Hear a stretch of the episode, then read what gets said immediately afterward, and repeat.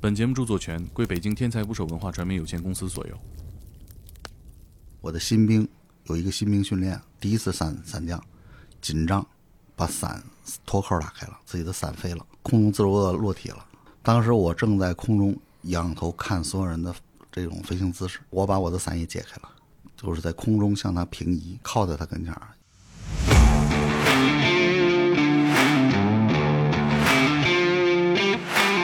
慢慢在战争过程当中，很多首长认为应该有一支特殊的部队，无线电定向跟定向越野，然后还有一项就是定点跳伞。哦，啊就是我们之前玩游戏吃鸡里边那个跳伞是吧？哎，所以当时我的老师呢，是当年贺龙元帅派到匈牙利去学习的清华的高材生，重新组建北京部队队航母队，定点跳伞，高空飞下来，在地上有一个瓶盖大小的点，啊就拿前脚掌踩在这个点上，我这在游戏里都落不了这么准。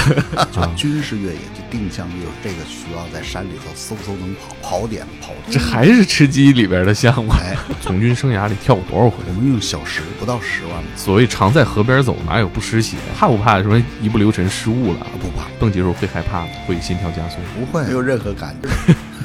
十度的蹦极，第一跳的试跳是我试的。就是因为得找一个天天跳的人。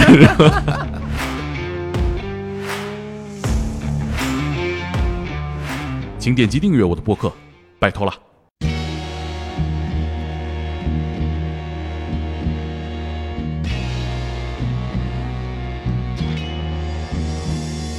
打捞最带劲的职业故事，这里是天才职业，我是猛哥。今天呢，一起来聊天的还有我的老搭档天才职业的场记戴戴。 Hello，大家好，我是戴戴。哎，今天呢，我们的嘉宾是我们阿兹海默症救援队北京志愿应急服务队的苏队长。然后呢，苏队长呢是一个经验丰富的军人，之前也是一个有着非常精彩经历的特种军人，可以这么叫吗？可以，实际上在部队呢叫特种兵，实际上并不是一个应该是一个中义词。就和大家理解的特种部队不一样是吗？为什么特种兵呢，首先是这样的，就特种行业的兵，从事特种职业的兵叫特种兵。比如说部队里头修车的、啊，仲裁哦，喂鸡的、喂猪的叫特种兵。啊，那这大家听到了，可能是 吧，还不高兴呢吧？这估计听到了。呃，我们经常会说自己是特种兵，比啊如说我自己很胖，经常我们出去野餐的时候，我会告诉大家，我在部队服役很多年，实际上是一厨子，是一喂猪的厨子。他们信吗？呃，他们当时会拿着饭盆儿，会有一种要作呕的感觉。今天呢，请苏队长给我们讲一讲哈、参军的当兵的经历。我记得您的这个当兵时候军衔还挺高的，对，实际上当兵呢，我当兵其实是被被迫的。呃，我是大院儿的孩子，从小呢就是生下来，其实我眼前就都是军人，军二代、呃，应该叫军三代啊，军三代军三代，我爸是军二代。呃，我在大院儿呢淘了一个天大的淘气。我们院儿路垛着一大垛白菜，因为现在大家已经不买冬储菜了。嗯我小时候那阵儿，冬天晒冬白菜，冬天第一件事儿啊，就是这个对家当当家菜是白菜。呃，那阵儿家里头呢，这个我只跟我父亲生活，我妈当时这个我母亲跟我们不生活在一起。我呢每天呢，其实当时最早出这个动议的时候，不是我啊，是有比我大的这个哥哥们出的招儿，但是我持之以恒，每天都坚持，就从白菜垛里头偷一颗白菜，把白菜心儿挖下来，把白菜合上，再塞回去。那会怎么样啊？然后就会烂了。然后把白菜心儿切完呢，到食堂偷一点醋，偷一点糖，我吃一点儿，放一份儿，放在家里客厅里，等我爸回来吃。拌白菜心这哎太儿，淘气了你爸有你爸有疑惑过吗？咦，怎么每天都有一顿白菜吃？没错儿，这个在事发之后，他才这个检讨自己。然后这吃个饱了开 始煎了。当年就偷了好长时间啊，这个一直到春节，春节的时候院儿里组织这个干部战士包饺子。当这个白菜垛被打开包好多白菜的时候，发现这个白菜啊有很多烂的，中间没芯儿。因为当时呢，文化大革命刚完，反革命啊，是大事件，偷社会主义偷社会主白义白菜心儿，偷偷社会主义白菜，挖社会主义墙角。当时呢，就是我父亲还负责这个事儿，就有很多人跟我父亲说：“说老苏，先别定性，啊，咱们查一查，这个再再定。”要不然大义灭亲了，对不对？晚上回到家呢，我爸就在桌子上又拿起勺筷子把白菜吃了两口，跟我说：“儿子啊，问你个事儿。”我说：“说。”因为这时候我也知道这个白菜这事儿，就我我爸对我的教育呢，实际上在进行说服教育之前啊，会会有武力嗯 啊，这个预热一下，预热一下，基本上属于男子单打。昨天我们还在聊这事儿，说这个如果你父亲健在，就是他八十了，你能不能打过他？我说八十了我也打不过他。 然后这个问我说儿子，咱们今天中午的时候在院里这白菜烂这事儿谁干的？我说我。他说还有谁？我说你。 他说为什么？我说你刚才嘴里还嚼呢。同案犯，我说咱家一颗白菜没买，你吃了一冬天白菜心儿，哪儿来的呀？也不问一下，对吧？没买呀，对不对？就是你没买白菜，哪来的白菜心儿啊？偷的呀，哪儿偷的？院儿里偷的呀。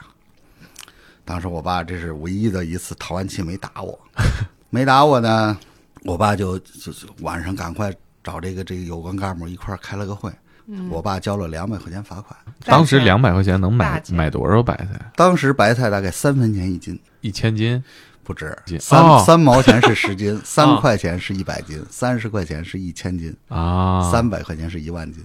大几千斤白菜啊，呃，逃完这个事儿之后呢，当时文化大革命刚完，我父亲呢就负责这个解放老干部跟解放有有关人员。嗯我的恩师就是在从牛棚被解放出来的老教练之一。啊，什么教练我我学体育呢，学航模，航空模型。啊？这个可是个贵事儿嗯航空模型呢，跟大家普及一下啊，一说航空模型，大家就肯定想到了飞机。啊，粘飞机，对对对，航空模型实际上是一个统称，啊，它叫三模一电，就是车模、空模、船模。啊，跟无线电定向跟定向越野，然后还有一项就是定点跳伞。啊，哦，就是我们先玩游戏吃鸡里边那个跳伞嗯是吧？ 哎，啊落地成盒，落地成盒。落地成盒，所以当时我的老师呢，是这个行当年贺龙元帅派到匈牙利去学习的清华的高材生，自己学历非常高，然后这个又是在国外学习的。牛棚解放出来之后，他在北京部队队组重新组建北京部队队航母队。我是穿上军装跟他一起招的我那些师弟，不论岁数啊，他们都比我大，我最小，所以当时我很多时候说，就是我是先入的伍，后入的学。那一年我其实当兵，当时我爸带着我穿上军装了，前面什么都没说，穿完军装填完表说，我爸说说儿子跟你说个事儿，穿上军装了就是军人，敢脱军装就是逃兵，爸又管这块儿，你要敢脱军装我就枪毙了你。哎呀，这也是导致我后来一直惧怕他的原因。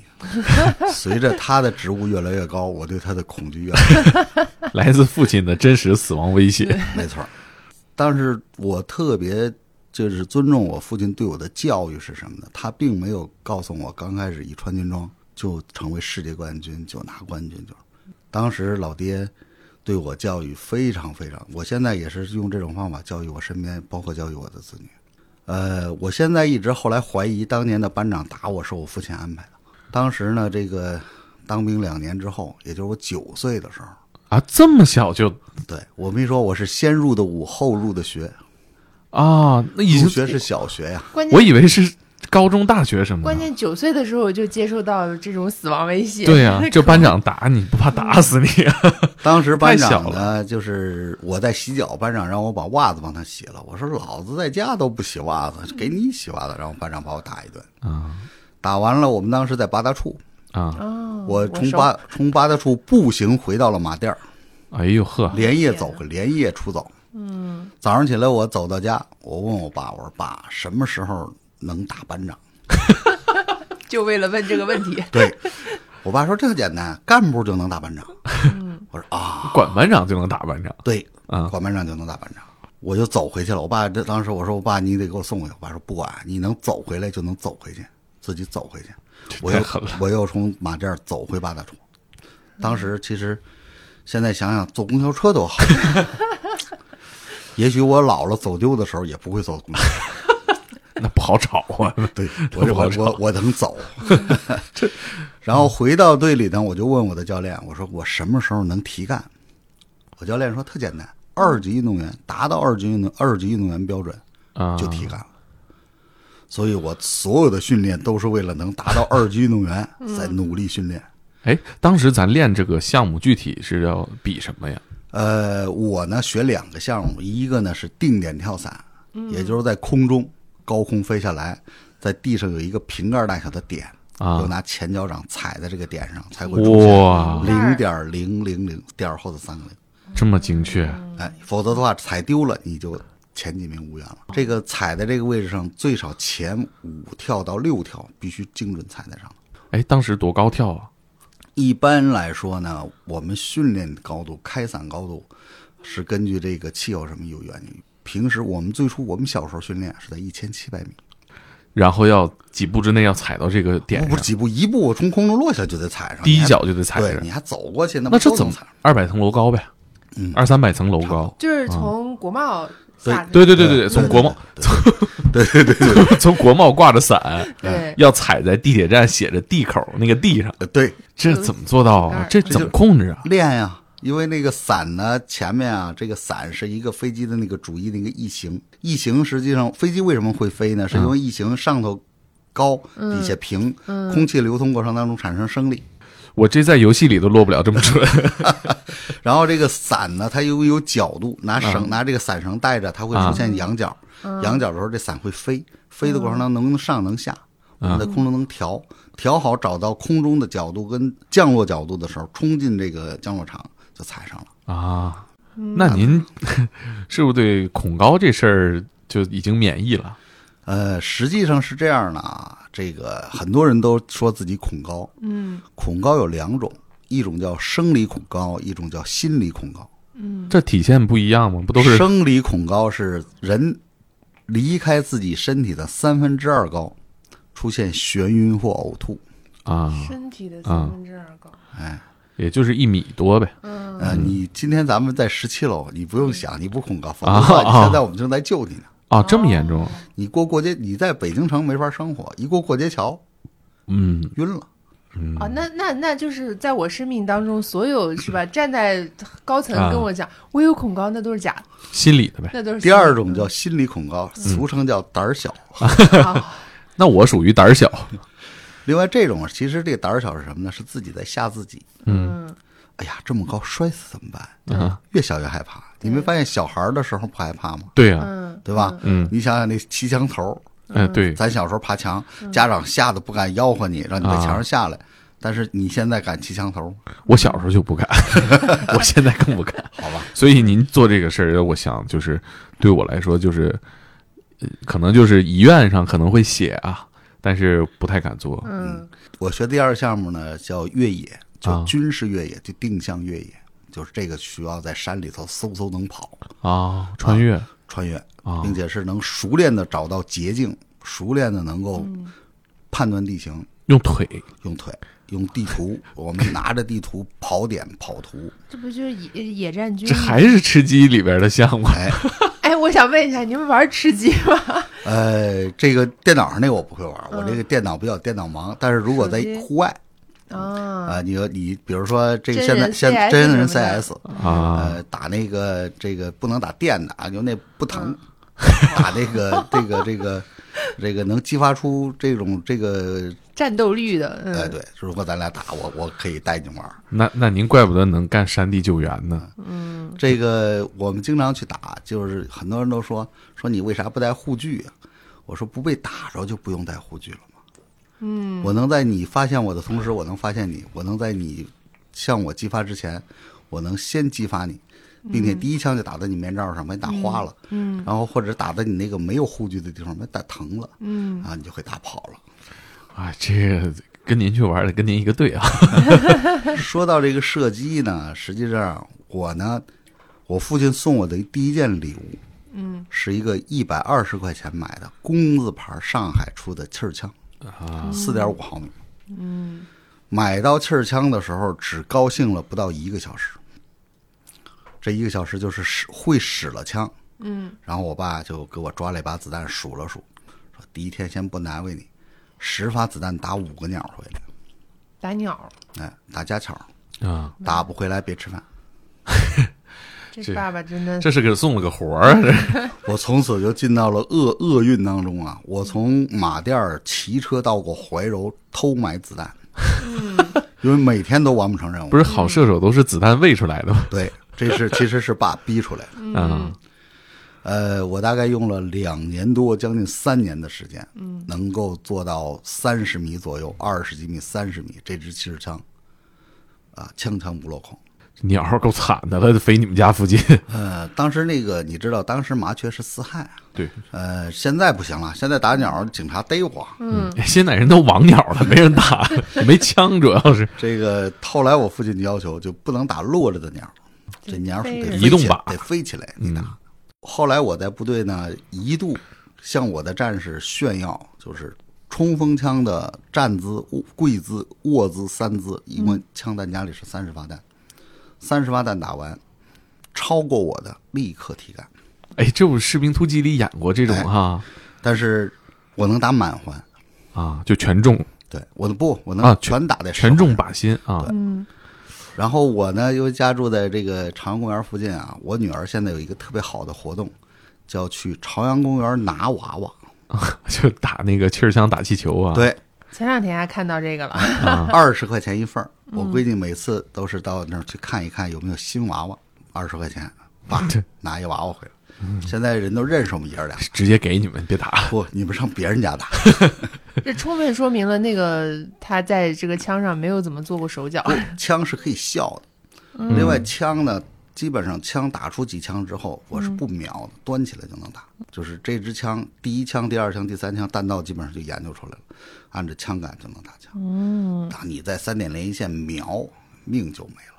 所以这个是我这个射击是从小 啊上了我爹的这个道儿。嗯，然后这个提干这事儿呢，还有一个特别特别大的遗憾，我呢是这个一月份得到了二级运动员过二级运动员提干命令，啊，当时多大？呃，我当时十岁，哦，这么小，十岁提干，你这我十十七岁当的二级运动员， 那还是练扔扔铅球呢。然后特别不幸的是，头一年的十二月份，我的班长退伍了，打不回去了。终身遗憾，我没打着他。 班长也是掐指一算，你说这小子 要提干了，我再打个赶紧报告回吧，退伍。但是特别好，就是在十几年之后，嗯，呃，我们班长带着儿子来找我，儿子高考没考好啊，想当兵，嗯，我说行吧，我说先让我打一顿。这儿子放我这儿吧，放完之后他爸走了之后，我跟他儿子说，我说我跟你爸有世仇。 他说当时特别恐惧的看着我，我爸说你们是战友，我说对，战友不假。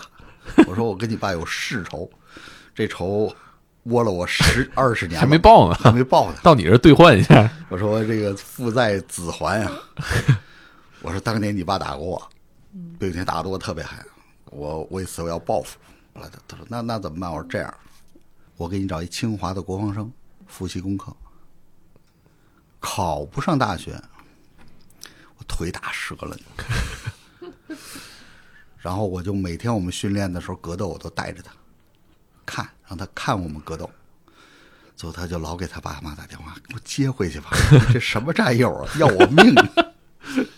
这孩子这干一年，这是考上一本了， 这不当兵了。呃，没有，他那时候就考军校了嘛，他已经穿上军装了。然后，当然这个复习了四五个月之后，就考上军校了。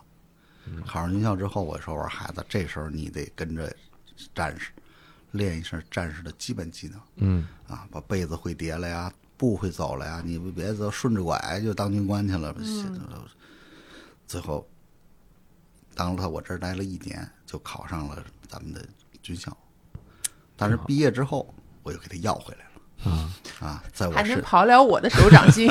还没打呢在我身边又干了五年参谋啊，然后我又还给他爹，就回到他爹附近的那个那个城市。嗯，后来他爹来说：“哎呀，当年我打你，我都不记得了。”我说：“对，打人的能记得吗？都是挨打才记着呢。” 我说：“我打谁我也不记得了，对吧？都是我打谁，这个挨我我挨了打我才记着。”所以很多东西训练呢，实际上是从小我们这个我生活的这个环境，嗯，因为这个特种训练，咱们中国其实很多年就有。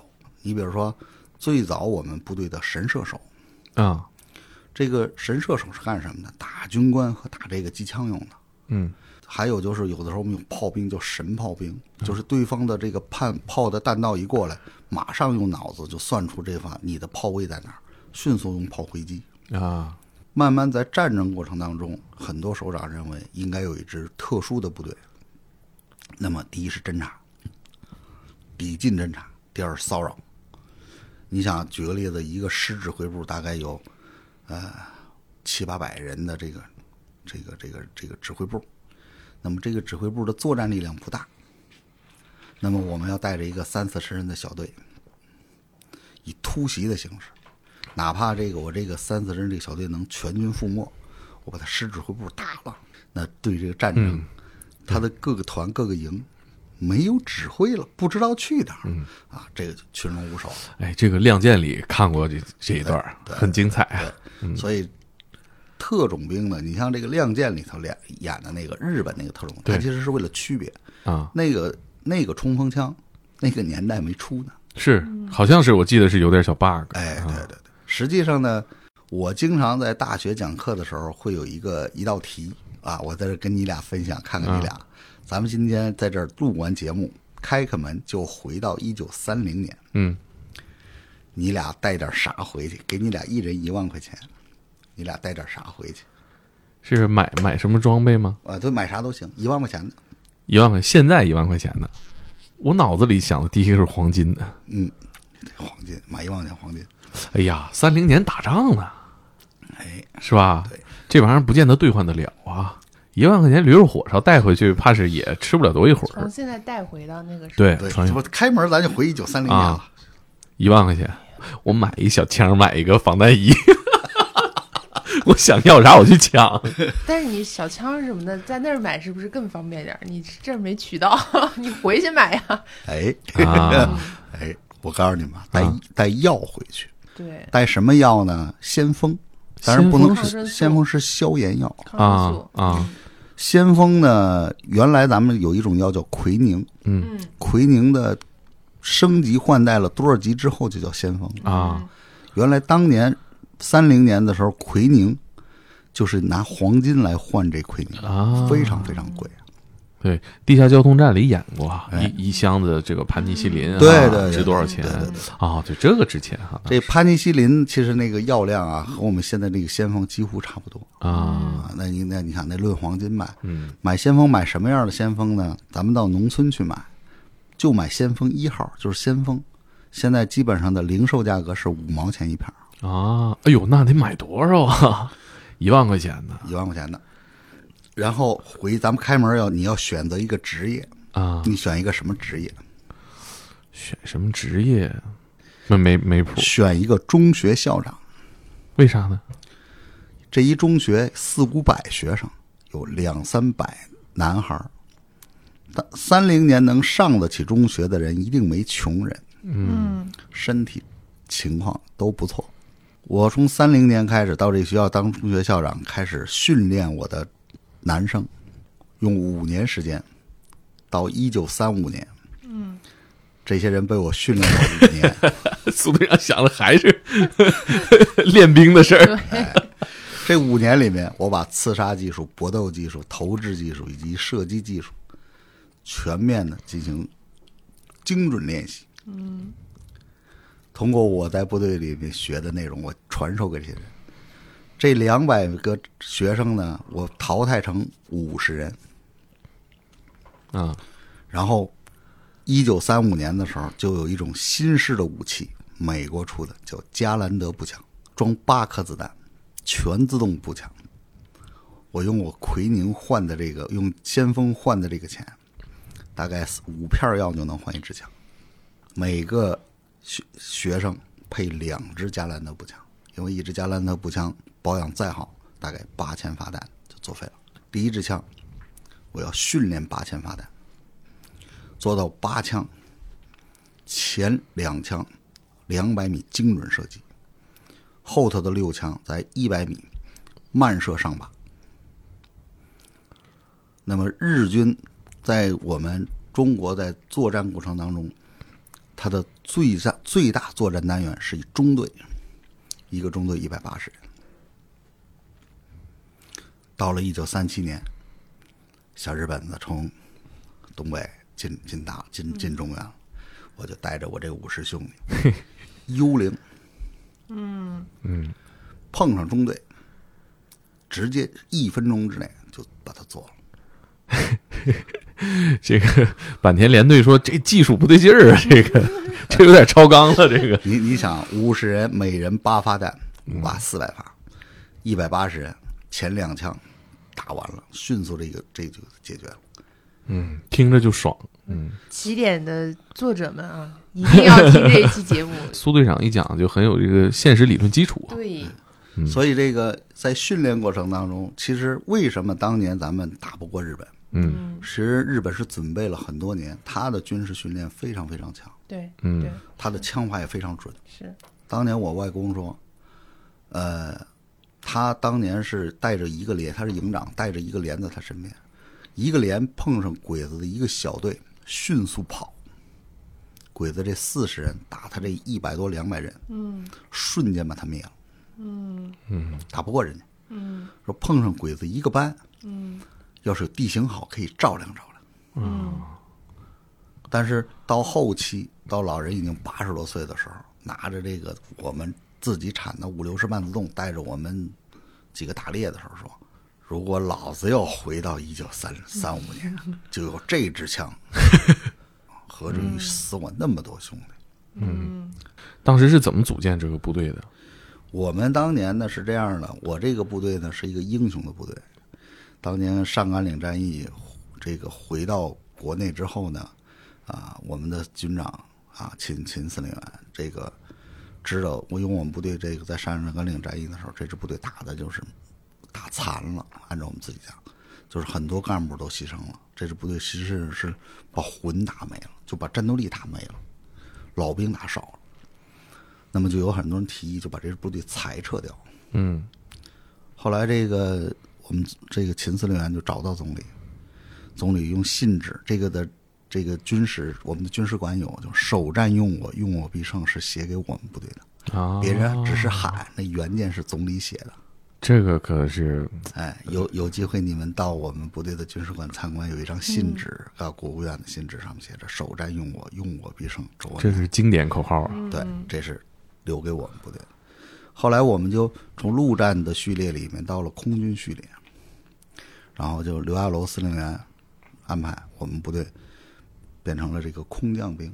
那您这熟啊， 从小就练。嗯然后我为什么去空降兵呢？前面讲我是运动员，九三年全运会之后，咱们为了奥运项目，我们这些非奥运项目就要裁撤一批。啊，我很不幸，我学这项目是非奥运项目，奥运没有跳伞比赛对，被裁撤掉了。啊，裁撤掉之后，当时组织上找我谈，第一个就是脱军装了，退伍了，嗯啊，给你安排份工作啊，或者上那个体育局啊，或者上哪嗯儿去。当时我想这个干什么去呀？这个裁撤了，就是各省省队也裁了呀。对，那解放军都不要你了，嗯哪能要你啊？所以上地方队这事儿不靠谱，那不是后娘养了吗？这个第二个选择呢，就是去野战部队。嗯，哎呦，我一想，我说这可以，嗯，我就去野战部队了。到了野战部队呢，我就去了教导队。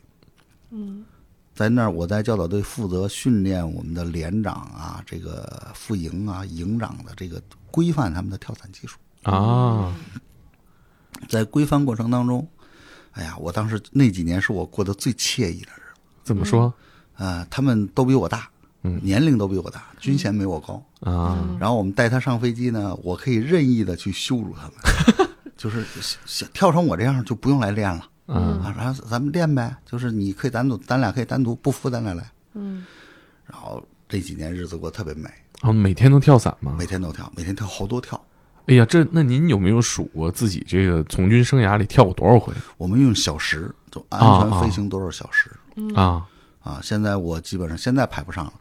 我头脱军装的时候还能排在前十，是什么范围就是内？安就是我们整个全军啊，咱们部队全军哦，是吗？对安全飞行，大概多哇少太多少小时？呃，不到十万吧，就是行，这个你们先一你们先聊，我先拿计你算你计你算你一你下。除一除，一万对对小对时对定律对就对说这个10什么万嗯事儿做一万小时就就是是专家了了啊嗯，跳伞跳十万小时，这个太了不起了，中国 top 十啊，当时算是呃，对，四千一百六十六点六天，再除一个三百六十五，就是十一年十一点四年，就十一年半不间断的不间在断跳。嗯，那还中间休息呢。对，这这不算休息，不吃不喝不睡。哎，这有没有担心过？就是说，所谓常在河边走，哪有不湿鞋？我们可能玩一两次跳伞没事儿，但是您天天跳，怕不怕什么一不留神失误了？啊，不怕，这个伞包拉不开这种事儿存在吗？不存在，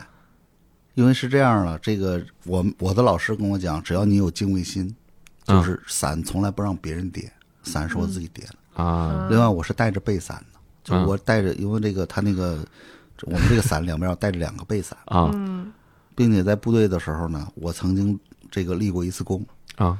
就是我在训练队的时候，我为了完成我训练队的训练无事故，我的新兵有一个新兵训练，第一次伞伞降，紧张，把伞脱扣打开了，自己的伞飞了， 啊哦，那这个在他在在空中自如的落体了。啊，当时我正在空中仰头看所有人的这种飞行姿势，您也在天上对，啊然后我把我的伞也解开了，把主伞头拿伞刀割掉，啊然后就是在空中向他平移，靠过去，靠在他跟前儿，嗯用编带，就我们的扁带，把它跟我固定，打开副伞，安全降落。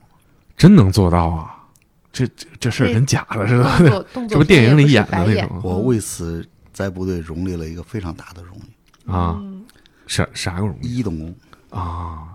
哎，您您刚刚说你在空中仰头看，是你们是在两个飞机上您先我跳的吧我先跳起哦，来了，你先跳的，因为在空中是能够能够平移跟能够移动方向的。怎么就往那儿飞，往他那儿飞？在调拿对伞调啊，对，是吧？那个角哎度，这一环节，那您当时是怎么考虑？平时练过吗？没有啊，就是您没练过那个训练场是我的呀，我不能因为他死一个，让我这训练场就死亡事故了。啊？就当时就是就是想着就我别如别有事儿啊如。如果再多想，就他就他就冲我眼前就过去了。嗯，这离您大概多少距离啊他在我前面大概三四百米的样子就伞脱了，嗯啊？然后他脱完伞，我割伞抽伞刀割伞头，然后靠过去挂上。伞刀就是说，我的我的刀，我的我们的匕首上面有伞刀，就这个干嘛用的？这是割伞割伞用的，割伞绳用的呀。呃，伞不是咱降落了就就收了吗？还是万一要你挂树上呢？啊啊！我是谁里边不就挂树上了是吧？对，啊，就是拿这个刀是专门干这个事儿用的啊，当然这个落地之后还有各种用途。那幺啊零幺空降师不是经常会有人嗯，挂上了？对，得打架呢，还得 啊。哦，那当时您怎么确定自己能完成这个事儿啊？这没干过吗？毕竟没想过啊，如果想就来不及了。啊啊啊！他当时什么速度下来？大概就是如果他的伞一离开他，他把伞他的伞脱了之后，他以每秒五十五米的速度在降落。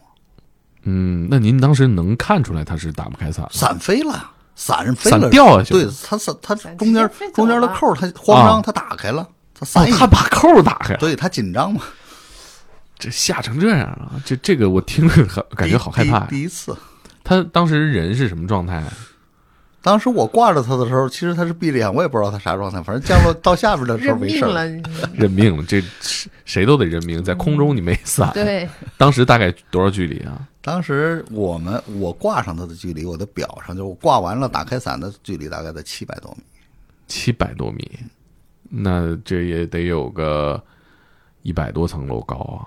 也就是它从飞机上下来的时候，我们当时这个头次开伞，当时应该在一千，当时应该在一千五左右，啊，开完伞从一千五到七百，也就是它落八了一半了，八百米的，我们俩的这个反应速度时间，我们俩挂在一起了。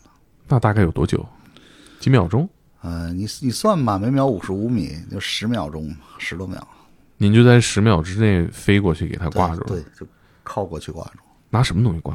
就有一种这个我们户外也用，这个我们军队也用一种这个非常短、非常薄的一种带子，我们叫扁带。啊，就他身上也是有扣儿还是我给它挂在我身前，就从它掏过它的瞬啊间就挂在我身上，你怎么抓住他的呀？这个飞过去能控制吗？我会啊能能抱住它，那他的速度要比您快很多吧？我也把伞也摘了，我俩在同宿啊。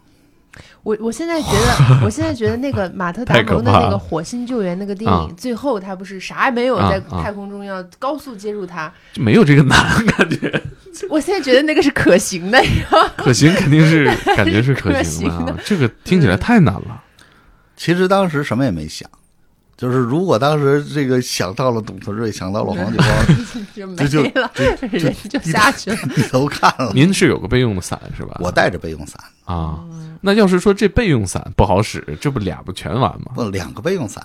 两个备用伞啊，那人一个人能背仨伞包呃，对，就是胸前有两个小备用伞，啊啊啊！那这个伞呃，功能上和和这个你平时用的主要的伞一样吗？不一样。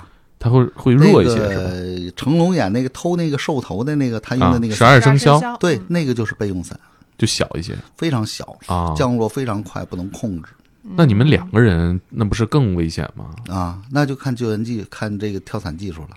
啊，这个也技术也能控制对，嗯就是我能把这个不能控制这个飞行的伞，我能给它控制让它飞行了。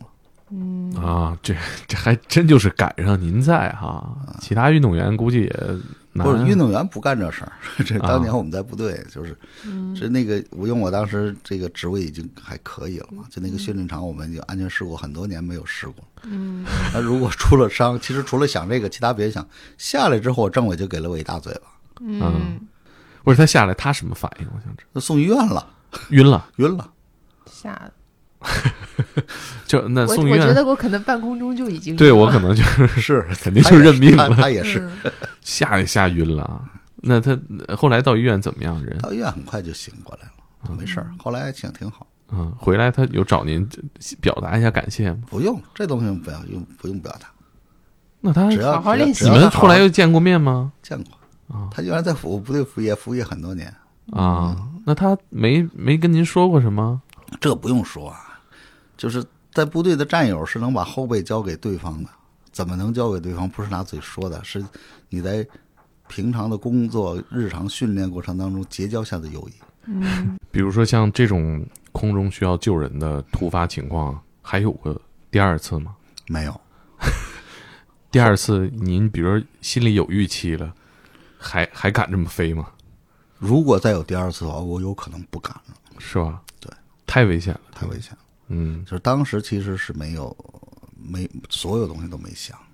我有过一次在水里救人，就是在咱们龙庆峡，当时是一个老师带着中考完了之后，带着两他两个船去龙庆峡玩，考特别好，然后两个船打闹过程当中翻了，我们当时正在附近驻训，跳到水里救，因为龙庆峡属于高山水，水库水特别凉，呃，落水了五个，我救出来四个。啊第五个，我救的过程当中，就很多人都在喊你上来，你上来。后来我也是，就最后真的没救，没救上来，就一直就潜不下去。啊！我最后还试图往高处爬到山上去，往下跳。啊，扎猛扎猛扎下就是后来就是爬，我就是我，我一上船，就是最后就是救到最后的时候，我一上船，我就发现我自己没有体力了，啊，跟不上了。跟不上了。他们那些孩子被这个景区人带走之后，我当时有三天，就是身上完全自己感觉不到温度。太危险了。实际上，这就是解放军。您跳伞，呃，跳这么长时间啊，怎么就不再继续在跳伞部队干了？呃，我在部队服役呢，其实是服役到了一个一个点，到了这儿的时候，其实是你你必须往上走了，你的职务要往上走了，嗯，你才能留在部队，啊，但是没有机会了，嗯，就是应该叫升天通路不到了吧？我、嗯我我自己应该到了我自己这个职务的顶顶端，嗯，到天花板了，我又没有能力把这天花板捅开，嗯所以只能完成了服役嗯，明白。啊，脱了军装。那跳伞这个事儿，您怀念吗？呃，你说不怀念是假的，我现在家里就有伞， 现现在也不能跳吧？我能我啊。在哪儿跳啊？这个咱们北京很很多多地方方有滑翔伞我，有我有一个特别有钱的妹妹，啊 就是对她就是家里面条件非常好，啊就有好多这种跳伞俱乐部。私人的、民营的这种俱乐部，你有想过你也办一个这样的相对比较专业的去训练？不挣钱，真的吗？对，那都是有钱人玩的东西。啊他就那几个人玩儿，哎，那您现在跳吗？平时跳，在哪儿跳？偷摸跳还是不正规？不不正正规跳正规。不是自己上国贸上就就那找个山头那那不那不在城里在三四环内跳判刑的。 啊啊啊啊！嗯，这个有的时候呢，就三五结伴，我有些朋友战友嗯什么的，呃，比如回安阳，啊呃河南安阳那儿，就是我我们部队原来在附近，那地方是中国航空运动的基地。啊在北京呢，滑翔伞，有的时候找个地方，哥几个会玩几条。啊！就是纯是怀念性的玩一玩，对对对，那会有这种新鲜感吗？就是我觉得理解这个事儿当成一个工作，每天日复一日做，做了十几年、二十年，还有这种乐趣吗？呃，它不一样。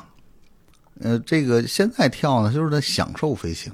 嗯你比如说我，我们在这个莽山，就是在十三陵那儿、嗯飞起来之后呢，我会我会在空中试图的找到这个上升气流，啊呃，它能盘起来，能盘到好几千米高，盘盘到三千多米高哦，那么高啊能！那不是比飞机降跳的时候还要高啊？啊，那能喘上气儿吗？能缺能氧就不能再高了，再高就不行了，三千米啊没问题。嗯，那能飞多久啊？那我感觉你在空中想飞多久就飞多久，嗯啊，就就是气流飞，对你就找着这气流，就在这气流里盘着。像、啊像鹰，对嗯，嗯，哎呀，太刺激了！我特别想，有来一有机会次带你飞一次，真的，我就特别想哦飞。 你别添乱，让苏队说我这怎么都退伍这么多天还得去救你吗？不用。现在我们叫这个做教学里头叫双人带飞，就是我带、啊我带着你， 对啊，就是那对个对滑翔伞上面对那个，对对啊对，在他前头带着一人，我现在尝试过的，我自己能够面对的最接近于飞行的就是蹦极， 啊就那一会儿会儿啊，蹦极那个绳儿一一抻腿那一刹那间，嗯就是你开伞那一刹那间是一样的。 啊！真您的蹦吗蹦极过吗？呃，十度的蹦极，第一跳的试跳是我试的，是吗？哦啊我还，一当直时想去尺度 蹦，就是因为得找一个天天跳的人那个是我一师哥做的。啊哦。那为什么找您去？当时他骗我啊，说你试试， 我当时不知道那水有多深，我后来试试，水他妈不深，啊，这个怎么还跟水有关系因为当时万一绳子要是长了多完了， 啊？就得掉里头就了。掉里头了。就当时怎么样？那绳折了吗？没有没有，就是您第一个去试他那个试蹦验一极下那是啊。的。那像您这种经历会。蹦极时候会害怕吗？会心跳加速吗？不会，那个其实 没有任何感觉。哎，不是，那您就是往下落的时候，你像正常的，我觉得这个是一个反人类的一个训练，就是人是不具备飞行能力，他往下落的时候，这种速度冲击，他一定是很害怕的嘛。对，那您是练了多少次之后，大概就无感了，就我看着往下落，就这样实际上是这样的，就是我刚开始我们训练啊，不是那个你们想象的，只要咱们北京就有叫跳伞塔，现在被拆了，嗯，原来叫跳伞塔。我们学好了这个地面技术之后呢，这跳伞塔是一个六十米高的一个一个一个像这个，我想想像像一个水塔一样的东西，嗯嗯嗯，把这个伞吊起来，这个伞哆啊起重机吊起来，然后它上头一脱钩，你就开始飞，啊，没有跳那一步对，你就开始练，没有没有开伞的啊对，先没有练滑翔哦开先练滑翔，着陆啊，调整，练了好长时间之后，然后当时我们训练在哪儿呢？在这个小汤山的这个航空博物馆那儿，叫中国航空运动学校。啊当年北京没有现在这么繁华，呃，在这个城里坐长途车啊到沙河，啊从沙河齐步走奔基地。啊！呃，很多年之后，我给自己买了一小摩托。嗯，哎呀，我很多同学很羡慕我骑着摩托。 就当年这个想搭着车这事儿，那简直就是你得是两块钱中大奖了。嗯基本上从沙河一下高 一下公交车，嗯长途车，嗯，骑步走，嗯两个多小时，一个多小时，走的走的走的机场，沙河机场。那在训练的时候，什么时候开始就真的要往下跳了？呃，我们我们队是八一年年初，八零年年底，八一年年初开始真正上飞机了。让你们跳这一步有什么特别的吗？是电影里演那种吗？我跳，就是很说实话，这东西啊，你若若让大家都三十五了，让大家练这事儿，这打死也不跳。我们当时还是小，啊啊，小就不会想什么嘛，对摔着不怕怎么着，没有怕，嗯，也是哈，对吧？对，我要想着这切偷白菜能最后给我骗的让我当兵 去，我打死也不偷啊，对不对？我要想着这气儿枪买完了打鸟老挨揍，总别买，一百二十块钱那阵儿老多钱了，别买，爸，你别给我买玩具了，我不要，对不对？所以你看，现在我女儿有的时候就是，我我给她买啥东西，她说爸，这是不是有圈套？老带着任务来。哎，她说那这个。哎，那这个带他跳过伞、蹦过极吗？他现在的极限运动已经在他的同年龄的孩子里已经介乎疯狂了。啊，都是都吗？都他玩过啥呀？单板滑雪啊哦，，最近非常，今年很流行，流行很很嗯流流行行对很多，年，有几年。了。但是朋友圈没有像今年这么疯狂刷屏过，嗯哎感就觉我身边所有的朋友都去玩如了。果如果今年冬天这个疫情稍好，啊，你要想学单板，嗯，我可以教你。学学学学学学学，中国单板，我是最早推广在中国推广单板的那个一些人。那是什么时候的事儿啊？您玩滑雪啊？两千年，这个我身边有很多滑雪的运动员，有我自己学体育。 啊嗯，咱们中国第一个滑雪冠军叫郭丹丹，啊啊，我丹丹妹妹跟我关系特别好。我们今年我们救援队呢，就准备在志愿者里面搞一个冬令营。这个冬令营的主教练就是啊！丹丹妹妹。嗯，孩子有没有就是看您这个以前，您有没有给他讲过你跳伞啊这些故事我女儿从小玩的玩具就是我所有得的奖牌，啊？运动员时期的，对，她就当玩具玩儿。您当时得过什么奖啊？都我在我这个项目里头，所有的奖我都拿过了，中国的不说了，亚洲的亚洲杯、亚洲锦标赛、世界杯、世界锦标赛、世界军人锦标赛。世界什么军运会啊对？啊，我以为今天要聊特种部队的事儿，这个跳伞这个事儿特种太部队刺激还可以了。让你再重新其他时间其实做一特次种部队很多东西啊，因为军事训练里头，第一我说了你也不明白，第二有很多东西它是涉密。嗯其实，在辽国哈，其实很多东西是这样的。呃，我给你说个小例子，就是说说我们部队的这个战斗力有多强。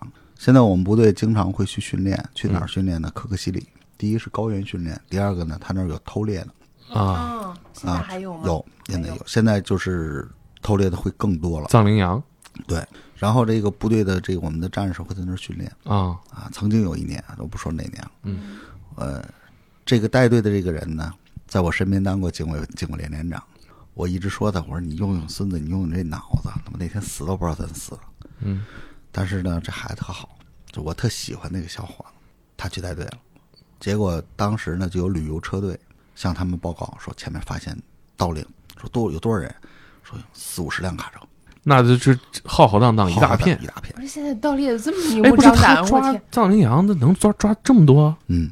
它是一个大的道理头，少了的话，就不就啊，第一对得得逮保障人的那逮个羊生也不活好逮。第二，这嗯个这个容易让咱们的这个呃森林警察或者是抓狩他猎们啊。逮着，嗯他们一般都是武装的，他们的武装比咱的还好，是吗？嗯他他们们缴缴获的武器比咱们的武器还好，都是高什么暴程力度大概全美制装备。啊？哦，这玩意儿这么挣钱那当然了，那一克一克多少美金啊？对吧？比如一克四百美金，你想想，那他们那些盗猎者的这个技术怎么样战斗力还是不行，啊？没有有受过毕正规的竟军毕事竟不是训练 过，啊，然后这个我这个兄弟，当时他们只有两辆车，两辆越野车，一车上五个人，十个人，嗯，就追过去了。然后就拿电台，就是在拿这个电话和电台，呼叫了附近周边的这个几辆车，嗯，按照这个战斗规程跟条例规定啊，是不允许的。最初如果都过去，也就是六辆车，六辆车才三十人。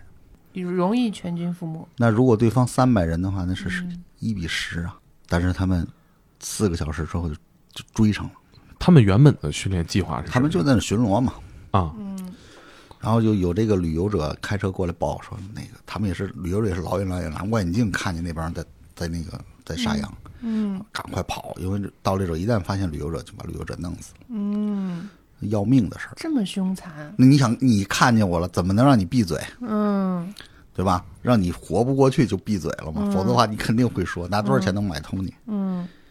然后他们几个小时追到了之后，这小子就是第一是拿望远镜看见了一个血腥场面，第二个就觉得他带的这个这十个兄弟能够足能解决问题，他们就相枪了，十个人就跟对方就干了。那十个人，可是十个人对面四五十辆车有多少人？大概最后统计他们有三百多人，三百多个人，嗯一个营他是怎么做出这样的判断？不知道。上头了，上头了。当当时那个场面非常非常惨烈，就是那个他们是活剥的羚羊，哦，我的活天哪！就是羚羊剥完要保剥证他剥那完皮，羊还是活的。哎呦，我的天哪！就是面对那种凶残、那种血腥场面，这几个战士，这几个小军官，就是我说，如果你们真正是到了战场上，也会失去理智的。嗯，这样的话会让自己的兄弟们会有损伤。但是到最后这个一个多小时之后，呃，那几辆车也到了，就是最后这个战斗非常非常的简简洁，啊，不到三个小时结束战斗。我们这三十名战士无一损伤，把对方全部该该俘制服的制服，该俘获的俘获，打完了，打完了。哎，这部队，呃，您当年这个特种部队叫什么？我记得好像名儿起的都特别霸气啊。这个就不说了。其实，嗨，现在很多就是这都无所谓的事。这个其实很多时候啊，就是战士是练的，就是你练成什么样就有什么样。就跟当年我说我的射击是练的，实际上这个射击能不能练成神射手是能的。啊啊，就是给你子弹，我在旁边拿大棍子看着你，你也能打出来。啊，就是这是只要练就有回报的。对，我觉得这个跟其实当运动员有点像啊。对，就是有一些可能会到天花板，但是你只要练是一定有回报实际上是先有伯乐，后有千里马。的啊。你你你找一个好教练，这个好教练呢，根据你的身体，根据你的特点，嗯，有针对性的把你培养成什么样的运动员了。嗯，这个天花板在哪儿呢？在教练员的水平。当然，最后肯定会会有会有节制，比如说跑短跑，中国人跑短跑，那么打开十一秒，进到十秒多，那简直天哪！你看这教练能不能跑进去？他，你比如说我有一个好兄弟，就是跑短跑的，空军部队队的，他从小呢天赋特别好，但是呢，他从小练习，他的教练不专业，他每次比赛只能跑八跑，跑第九跑肌肉就跑崩了。不，他当教练员了，中运动员，他长时间的让他的运动员练肌肉，就达不到我的标准，根本不让你穿跑鞋上跑道。啊，很多家长质疑他，他练三四年了，怎么不出成绩？他说：“你们相信我，我能跑十秒七，我选的人没问题。”最后，当然有的家长那不行啊，都高二了不出成绩，我们孩子怎么怎么，那就不跟你练了，换别人。最后到高二下半学期，参加全国中学生运动会，啪跑全出成绩。嗯，他就最后说，跟我练的孩子这肌肉，十五跑，十四跑，保证不出问题。他就是肌肉群嘛，这都是就是教练水平嘛，嗯，对吧？有些项目必须得是你自己这教练有这个经验，你你自己，你看，举个例子，我的老师，就是我现在特别怀念我恩师老师已经故去了，他从上小学三四年级的时候就把初中物理、高中物理，包括初中数学、高中数学里的函数这个东西在教我们。啊，我们当年根本不知道他们这是什么，就他们背，算数啊、三角形啊、函数啊、 这生理啊。等到一上初中的时候，发现哎，这课不用听，老师讲过了。我记得特别清楚，初一的时候，物理老师说，呃，初二物理老师说，今天有一道题，如果是一道题谁知道答案，我的物理课他可以不听，是什么呢？测头发的直径。当时我举手，弱弱的手举手，老师，老师说，哎，这是运动员，你你这不是脑子不好使，你别别想添乱， 添乱。嗯，我说老师，我可以不上你的物理课了，这么简单的题，小学三年级就会。他说怎么弄？我说找一个找一个笔，把这个铅笔绕在，把这头发绕在铅笔上一量，然后一除数就出直径了。老师惊呆的看着我，我说这三年级的时候我教练就教我了。那老师很尴尬，说你可以出去玩去了。我说得嘞。哎，那咱们选人怎么选？啊运动员第一是眼缘儿，就是你当了很多年运动员，然后当教练的时候，第一眼我看你行，肯定行。这个我是见过，就是教练选人，但是我觉得他肯定还是有一些依据，比如说，你看，我同样一一一一批二十岁的孩子哈，就易建联长这个身材，那他肯定就选他。可是你选士兵也好，可能是有一些他天赋不是肉眼可见的，这怎么选？我们选战士呢是这样的，我们不是从新兵战士里选，啊就我们叫教导队嘛。嗯，呃，我们部队有三个师，一个旅。嗯，那么三个师一个旅里头都有优秀士官，啊，优中选优优中选优就是冲这个《士兵突击》里的老 A。啊，我们把这些战士集中到一起，以各种名义集中来的，各种训练，啊非人道训练。然后我们旁边有无数双眼睛，旁边看热闹的。啊，哎，这个人行，告诉那队长多练他的，然后他达到我们合格，就从这个队挑到我们的训练队，到训练队再练，就到作战队了。所以在我们那个那个军营里面，也许你是上尉，也许你是三七士官，啊，呃，在这儿别瞎敬礼。那三七士官可能是连长，这上尉有可能是战士。那就跟那《士兵突击》里一样啊，对，就是都当了这个干部了，来了还是兵，你在我这儿你是训练学员嗯，啊，别看你军衔，军衔是出去看的。我盖我记得最后成才落选的时候啊，他其实也就是不是选你的技术了，选的就是你人的这个心啊。成才为什么会落选？从所有他的举止，他永远会让别人把后背交给他，他不会把后背留给别人。嗯，就这种人，如果我我做主管也不会选的。就让人信不过。这个信不过会把整个团队的命都丢了。可是这个是怎么？这也要经过测试吗？这个其实就是各种表象吧。通过你这个在部队里很多年，你看到战士表象，你判断出来。比如说咱仨在这儿聊，手榴弹来了，嘣冒着烟，你能判断踢出去还是你扑上去？嗯，就如果你刚才说了防弹背心儿，现在咱们有这种防弹防弹夹板，如果我胸前这防弹夹板在，我就会扑上压上去压上去。啊，这是伤害最小化。对啊，这样你俩就肯定活了，然后我可能会有伤，可能会震伤，但我踢出去，外面还一办公室人呢，对吧？就是踢的时候有可能踢不出去，然后都啊伤啊了。啊！所以卧倒，你首先第一喊着卧倒，你俩会卧倒，然后我会趴在那个手榴弹上。那这也得有默契啊。这这多少年的战士训友练说卧倒，你还能看着，那你就肯定就崩死了。不论留留不到今天，你就没了，对吧？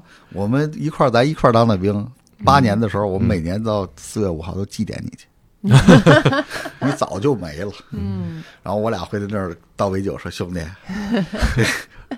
这回知道怎么回事儿了吧？ 对吧？回头再过几天，我们俩带着孩子去，说是这个孩子啊给你这个伯伯敬杯酒，他当年是我们第一个没反应过来挂了的。我我在电视上看过，就是有真拿手榴弹训练的，有啊，我一直有。都是真的。我看啊对呀、现在训练也都是真手榴弹啊，。对呀、那主要训练的就是像您刚才说这种情况我我我我跟你讲，有一次我们训练啊，就是告诉大家是模拟弹，啊，实际是真的。就没告诉没告诉队员啊然后这个刚开始呢，这这帮人气气哈哈、嘻嘻哈哈的跟那儿扔。后来我说咱咱从战壕里出来，就卧倒扔。嗯，这一扔就都老兵，一听这响儿就不对，嗯就就不开玩笑了。啊哎，成绩也出来了。哎，我我说我说你不讨厌了，不讨厌。但是当时一一一压实弹，这几个主官这几个训练干部就注意力集中，就一旦发现你紧张了，或者是扔扔近了，怎么卧倒，就这个怎么把你拽到这个，你不能出伤啊。嗯，当然这个各部队都出过伤。啊，这个也是有正常的指标的吧？哎呀，别提指标这事儿。其实说指标那都是给自己托死。训练过程当中有战士流血，其实对主观来说都是一个莫大的耻辱。训练是检验你的训练结果呀。嗯你训练的时候伤人，你这你这主观干什么？以上就是本期的天才职业。苏队长作为空降兵，还有很多训练中的有趣故事，比如说野战训练，他经常带着新兵在野外生存一个月，打猎、夜宿、穿越森林。有一次啊，还遇上了一只花豹，甚至和同样精通野外生存技巧的前英国空降兵贝爷是朋友。下期天才职业，咱们不见不散。